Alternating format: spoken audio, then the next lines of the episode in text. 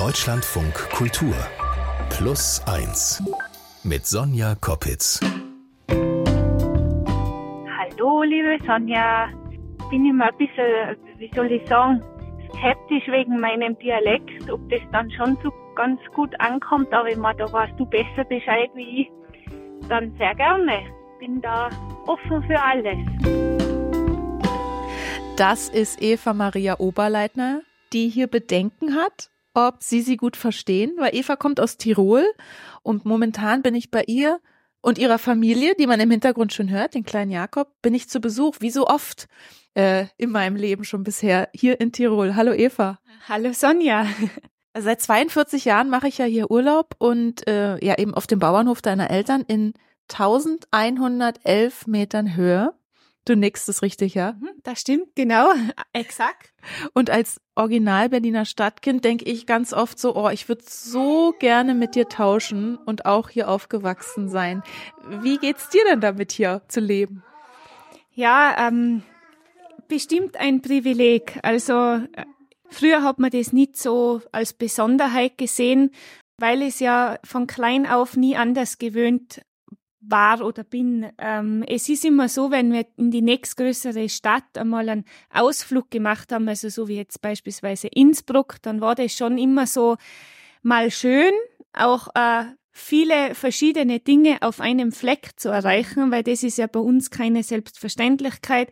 Wir sind zwar nicht weit vom Schuss, wie man das so auf gut Deutsch sagt, aber trotzdem ähm, gleich mal so um die Ecke zum Bäcker oder mal schneller Eis holen, das war nie, ist mir aber auch nie abgegangen und bin dann auch immer gerne wieder nach Hause gefahren, weil mir der dieser Großstadttrubel, wenn man das als bei uns in unseren Breitengraden als Großstadt nicht direkt bezeichnen kann, aber dann auch immer schon eher zu viel war. Und ich habe mich auch nie in so Stadtnähe nie richtig wohl gefühlt. Schon mal paar Stunden, aber dann auch wieder gerne zu Hause.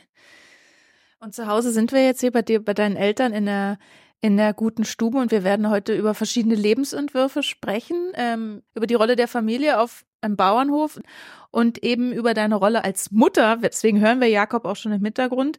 Mit der Rolle als Mutter hast du ja lange gehadert. Ähm, und außerdem werden Eva und ich unserer gemeinsamen Leidenschaft nachgehen. Äh, wir machen eine Bergtour und wir werden Sie dabei mitnehmen, um über die Faszination Berge zu sprechen.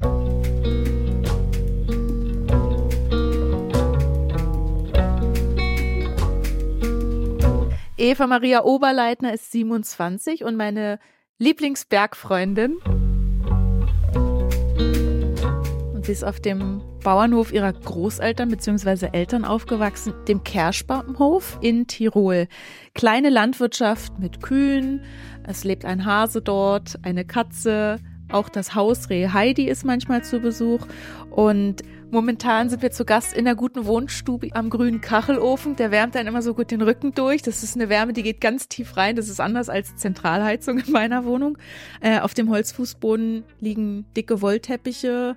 Da ist eine Wanduhr, über den Fenstern stehen so holzgeschnitzte Kühe. Wenn man aus dem Fenster rausguckt, sieht man gegenüberliegend eine ganz große Bergkette mit dem Kellerjoch. Das ist für mich so ein Ausblick, der sich so einbrennt, weil es einfach dieser phänomenale Ausblick ist hier auf dieser Höhe, wo du aufgewachsen bist. Was verbindest du mit dieser guten Stube, wo wir jetzt hier sitzen? Ja, ganz viel äh, Geselligkeit, ganz viele schöne Feiern mit Verwandten, so diese alljährlichen Traditionszusammenkünfte von meinen ganzen äh, Cousinen, die Geschwister von meinem Papa und natürlich ganz schöne Erinnerungen mit Weihnachten, äh, den Christbaum, den geschmückten.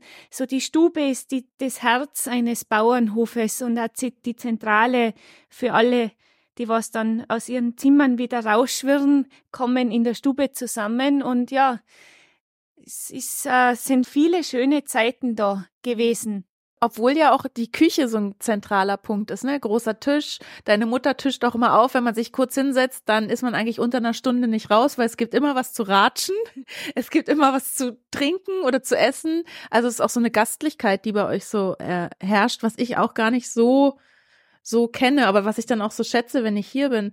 Ähm, und auf dem Land also gerade so in Familienbetrieben sind ja wiederum so Lebenswege oft vorgegeben. Also äh, als deine Mutter deinen Vater kennengelernt hat, war ja klar, sie kümmert sich um Haus und Hof und, und kriegt Kinder und da sind Gäste und sie ist einfach Mutter. Wie siehst du das?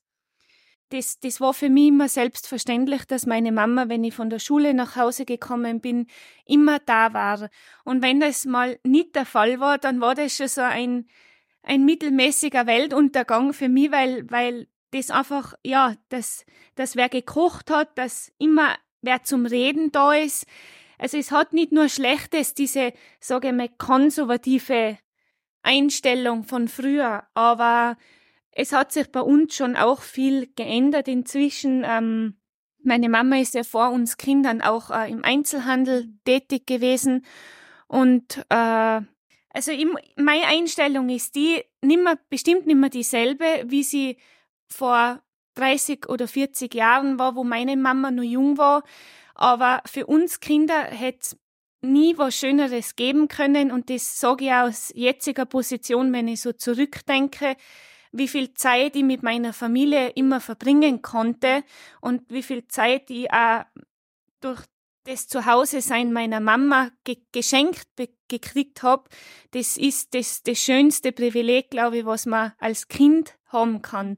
Und auch jetzt immer nur so, meine Mama ist die größte Stütze im Leben. Also egal auf was bezogen, auf meinen Arbeitsalltag früher, jetzt mit Kind sowieso, ohne meine Mama wäre ganz, ganz, ganz viel nicht möglich. Und ähm, da spielt natürlich auch das mit rein, dass sie immer zu Hause sein kann und von zu Hause aus ihre Arbeit auch macht. Inzwischen bist du, hast du selbst eine Familie gegründet. Du bist Mutter, dein Sohn ist anderthalb, aber du hast ja lange mit deiner Mutterrolle gehadert. Warum? Hol uns da mal mit ins Boot. Ja, also bei mir war das so, ähm, mein Freund und ich sind schon sehr lange zusammen. Kinderwunsch war da, aber es hat sich in den letzten Jahren ein ganz starkes in mir immer größer werdendes Hobby herauskristallisiert und das ist einfach ähm, eben der Sport. Und für mich war das, wie ich dann schwanger worden bin, am Anfang einmal ganz schwierig, das zu, zu vereinbaren. Also nach außen hin nicht. Ich habe immer alles gleich weitergemacht bis zum neunten Monat. Aber innerlich war das für mich ein wenig schwierig, ähm, weil ich doch eher in den, ich würde jetzt nicht sagen Extremsport, aber in den gefährlicheren Sport unterwegs war mit äh, Hochtouren, Klettern. Und das ist natürlich, wenn man dann schwanger ist, einmal Zeit lang nicht mehr möglich. Du hast ja aber lange mit deiner Mutterrolle gehadert. Es war auch eine Zeit, in der wir uns nicht gesehen haben. Ähm, wie war das, als du schwanger geworden bist? Ja, also durch mein Hobby, das was sich die letzten Jahre ganz intensiv entwickelt hat bei mir mit diesem Bergsport, auch im Sommer mit dem Rennradfahren, war das natürlich anfangs äh, in meinem Kopf ein wildes Karussell, wie geht es weiter? Kann ich das in diesem Ausmaß und auch ähm, diese Sportarten, was ich mache, weiterhin ausführen? Zum einen schwanger und dann zum anderen, wenn das Baby da ist, habe ich die Zeitverfügung noch. Und das hat halt am Anfang einmal Chaos im Kopf gegeben. Ich habe zwar bis zu meinem neunten Schwangerschaftsmonat alles gemacht. Ich war im fünften Monat noch äh, im Stubaital eine Hochtour am Zuckerhüttel mit Steigeisen und Pickel. Also es ist alles möglich gewesen, aber bis man sich einmal sortiert hat und sieht, es geht ja alles gleich weiter, ähm, das hat halt einfach gedauert. Und das war ein bisschen ein Konflikt, der was mir schwer gefallen ist. Ja, aber du hattest ja eine ganz schwierige Geburt äh, und auch danach eine, eine Wochenbettdepression, was man sich ja auch nicht wünscht. Ne? Alle drumherum sagen herzlichen Glückwunsch und die Geburt und da ist das Kind und man selber fühlt es gar nicht. Wie ging es dir, als dein Sohn dann äh, schließlich auf die Welt gekommen ist?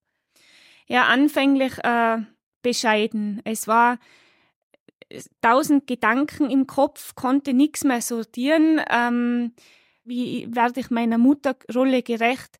Werde ich's? Und ähm, mache ich es gut, so wie ich es mache, aber das sind Fragen, die sollte man sich eigentlich zu dem Zeitpunkt nicht stellen, weil es kommt eh alles gut, so wie es kommt. weil einfach es waren so viele Fragezeichen, wie soll das weitergehen. Meine Mama hat immer zu mir gesagt, Eva, seh jeden Tag Schritt für Schritt, Tag für Tag, aber nicht alles auf einmal. Und es war. Das ist wie beim Berggehen. Ne? Man sieht den Gipfel, der ist ja wahnsinnig weit weg und man darf gar nicht dran denken, wie viele tausend Höhenmeter das sind. Man muss ja einfach einen Schritt nach dem anderen machen und immer den nächsten gucken, dass man sicher tritt, oder? Ja, genau. Aber das, sich das ähm, zu sagen und dann im Kopf umzusetzen, das ist dann dieses schwierige Ding, besonders halt da in dieser Zeit nach der Entbindung. Ich bin dann auch zehn Tage nach meiner Geburt, ich habe eine natürliche Geburt gehabt, auf dem Rennrad gesitzt und bin einfach nur für den Kopf äh, 20 Kilometer geradelt.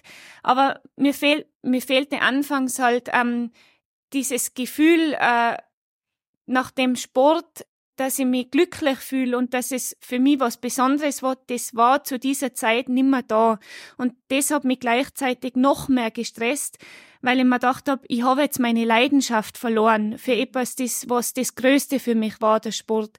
Und das hat sich dann einfach über die Zeit wieder reguliert, wieder eingebändelt und ich bin ja mit meinem Sohn dann ein gutes Team geworden. Also jetzt inzwischen unzertrennlich, aber anfangs jeder vielleicht, der was in einer ähnlichen Situation war, kann das nachvollziehen, was ich damit meine, wie, wie sich das anfühlt. Aber Gott sei Dank ist es vorbeigegangen und die Leidenschaft zum Sport hat sich sehr schnell wieder eingestellt.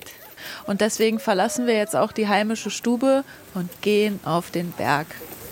Genau, ich freue mich.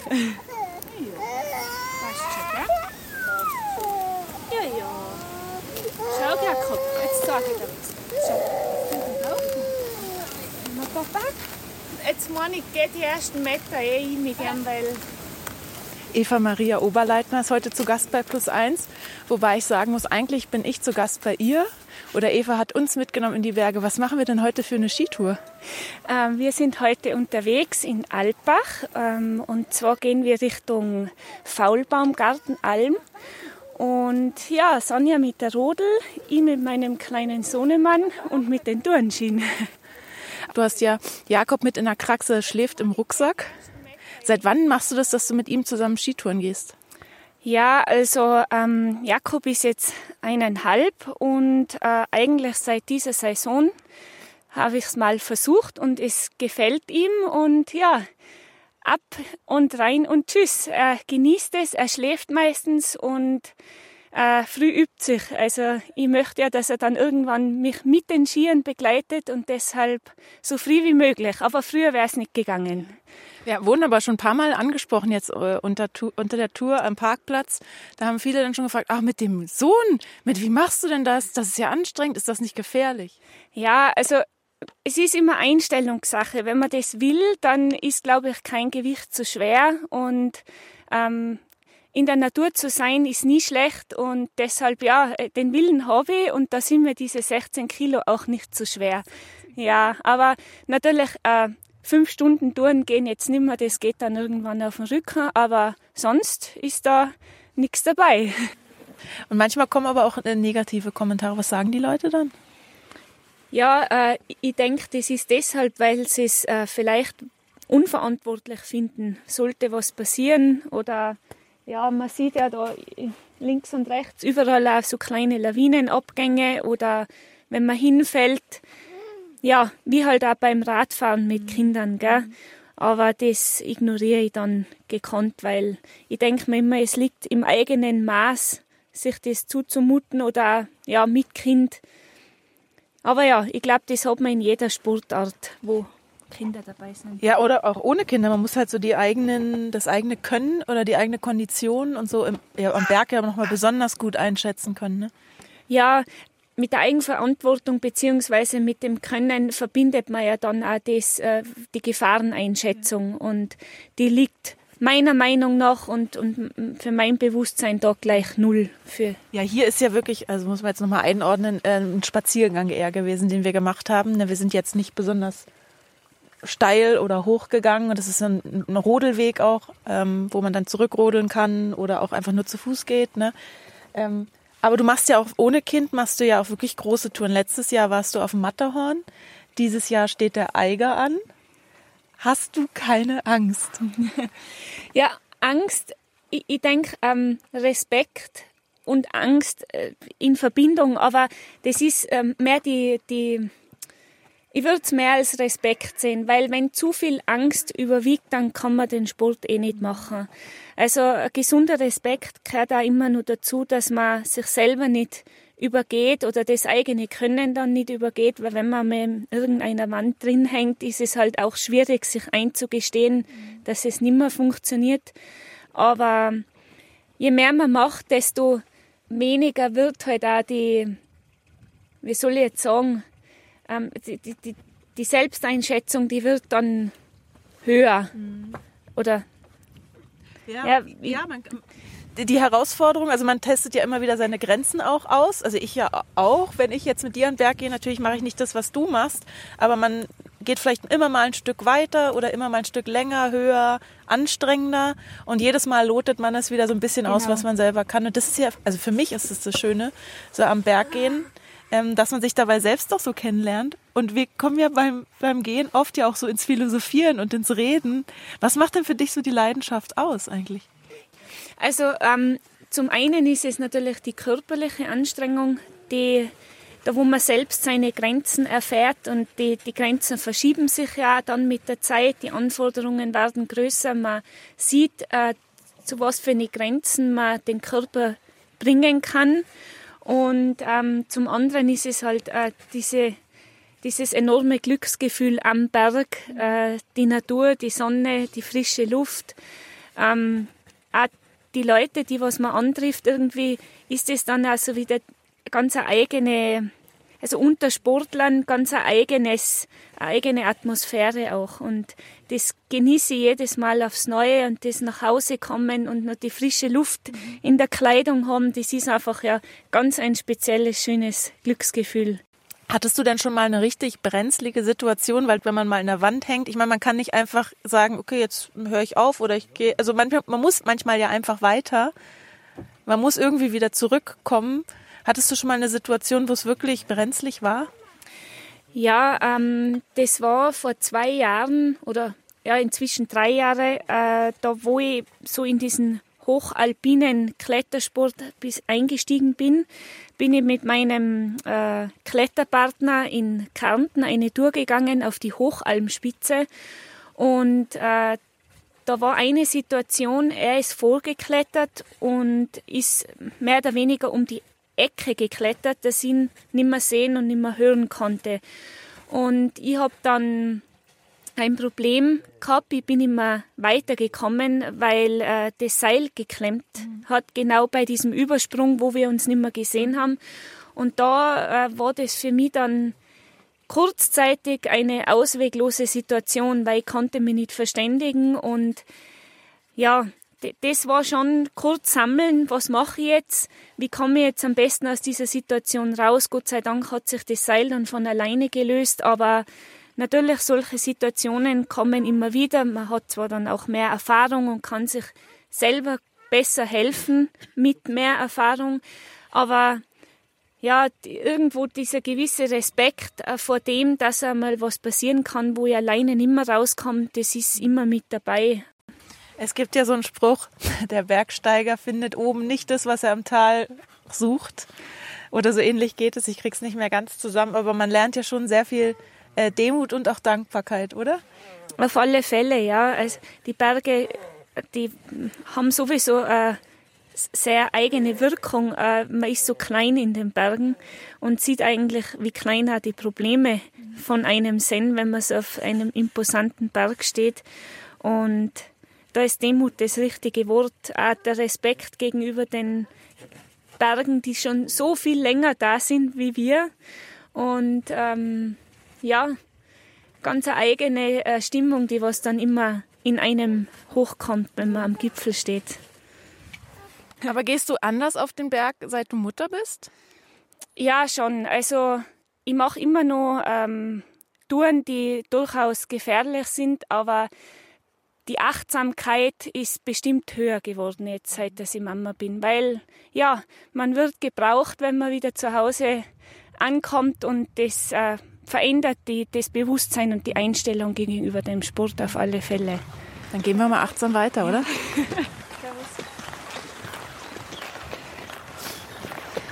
ja, man grüßt sich am Berg. Das ist ja als Flachlandbewohnerin gar nicht so ähm, üblich. Aus Berlin kennt man es ja kaum, es sei denn, man sitzt auf dem Rennrad. Aber es ist einfach so herrlich. Mit dem Blick auf den Galtenberg gehen wir hier durch diesen Lurgergraben. Der Schnee glitzert. In der Sonne es ist keine Wolke am Himmel. Richtiges Kaiserwetter. Wie sind die Schneeverhältnisse, Eva? Ja, für das, dass es geregnet hat die letzten Tage bis in die höheren Lagen, eigentlich sehr gut. Und das ist ja das Schöne am Tourengehen, finde ich, dass man ja nicht auf einer beschneiten Piste ist, wo jetzt links und rechts grün ist, sondern dass man da geht, wo noch Schnee ist. Und man hat das Gefühl, man ist mehr in der Natur, oder? Auf alle Fälle. Also glaube, wenn man das erstmal für sich entdeckt hat, in dem Freigelände unterwegs zu sein, ist ganz was anderes. Hattest du mal ein besonders schönes Erlebnis am Berg, wo also so ein Moment, an den du dich vielleicht immer noch erinnerst, den man nicht unbedingt jetzt wie wir hier aufgenommen hat oder den man nicht fotografiert hat und der aber so im, im inneren Auge oder im Herzen so eingeschlossen bleibt? Ja, äh, tatsächlich. Ähm, da war ich eh in Alpbach unterwegs, alleine mit den Skiern. War ein äh, recht sonniger Tag und bin dann am Kreuz gesessen und dann kamen zwei Schneehühner. Und die sieht man relativ selten. Und die haben sich dann da neben mir platziert und ja, sind für das, dass sie so scheu sind, lange bei mir geblieben. Das war sehr schön. Ich, ich bin ja nicht, nicht gläubig oder so besonders. Also ich glaube schon, aber nicht an irgendeinen Gott oder so. Aber in solchen Momenten denke ich immer so, ja, das hat mir jetzt wer geschickt. Geht dir das auch so?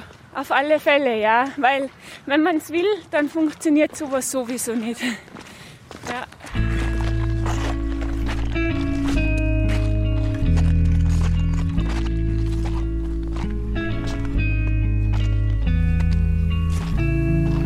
Sie hören Plus Eins. Wir sind vom Berg zurück mit meinem Plus Eins, Eva Maria Oberleitner, meine Lieblingsbergfreundin.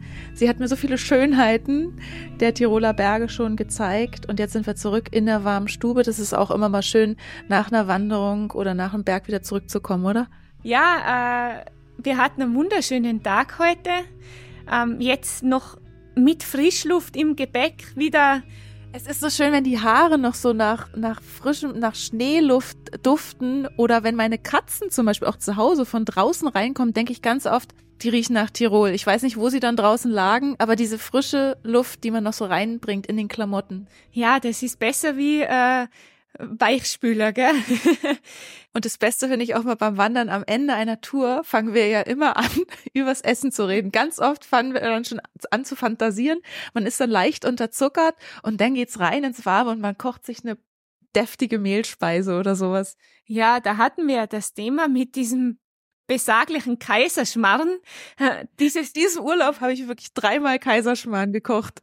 Also dieses Problem, wenn man es als Problem sieht, äh, Kaiserschmarrn für sechs Personen, den man dann alleine vertilgt, ja, das, ähm, man redet sich das dann immer schön, weil man hatte ja einen anstrengenden Tag hinter sich. So geht's mir auch immer. Manchmal sage ich auch zu meinen Freundinnen, ich sportle eigentlich nur so viel, um so viel gutes Essen essen zu können. Also Sport und Essen ist so mindestens gleich schön. Und wenn man dann, wie jetzt in unserem Fall, nach Hause kommt und meine Mama bewirtet uns dann mit Tee und Kuchen und Kaffee, ja, kann man schon aushalten, gell? Und dann werden klassischerweise die Bäckchen ganz rot im Gesicht. Man hat so, man kriegt einen alten Glühen im Gesicht sozusagen, äh, auch ohne Alkohol. Und ich fand es ganz schön, dass wir jetzt die Plus eins Hörer und Hörerinnen mal mitnehmen konnten und unsere Leidenschaft teilen konnten. Ich glaube, da kann man viel andocken. Man kann vom Berg viel mit runternehmen ins Tal und auch ins normale, ins Alltagsleben, auch wenn man nicht in den Bergen lebt, was man halt in den Bergen lernt. Und ähm, wie war es denn jetzt für dich, mal so Teil dieser Sendung oder Teil des Podcasts zu sein? Manchmal denke ich so, stelle ich eigentlich total doofe Fragen, die deinen Alltag so betreffen, bloß weil ich so eine Stadtnudel bin? Also ich glaube, doofe Fragen gibt's nicht, weil wir, wir kennen uns schon so lange und das ist, ähm, mehr oder weniger jetzt so wie ein Gespräch unter guten Freundinnen gewesen. Also mich freut's, dass ich äh, ein bisschen was von meinem Alltag als, als Mama und auch im, im Bergsport da erzählen konnte und ich hoffe, es, es ja, interessiert den einen oder anderen. Äh, Sonja stellt immer gute Fragen. Vielen Dank, Eva, dass du mein Plus eins warst. Danke auch. Pitti. Tschüss, Pitti. Inzwischen bin ich aus dem Urlaub wieder zurück und sitze im Studio und hier gibt es zwar weniger Berge, aber auch spannende Geschichten. In unserer anderen Podcast-Folge dieser Woche geht es um ein Paar, für das der Kinderwunsch zu einer zehnjährigen Odyssee wird und zur Belastungsprobe für die Beziehung. Und ich hatte mehrmals in letzter Zeit das Gefühl, Mann, oh Mann, oh Mann, wir sind einfach echt auch schon verdammt alt. Es ist jetzt keine traumglückliche Familie im Kinderbuch, das ist es nicht. Nee, ich meine, wenn du dir gerade so eine Traumfantasie aus dem Kinderbuch vorstellst oder sowas, das wird es nie sein. Bist du noch dabei? Zu Gast in dieser Podcast-Folge ist dann Filmemacherin Judith Boyd, die in ihrem Film Der Wunsch Marias und Christianes Geschichte mit der Kamera durch Höhen und Tiefen begleitet. Plus eins ist ein Podcast von Deutschlandfunk Kultur. Studiotechnik Christiane Neumann, Produktion Nikolas Hansen und Moderation Sonja Koppitz. Nächste Woche begrüßt sie hier dann Gesa Ufa. Tschüss.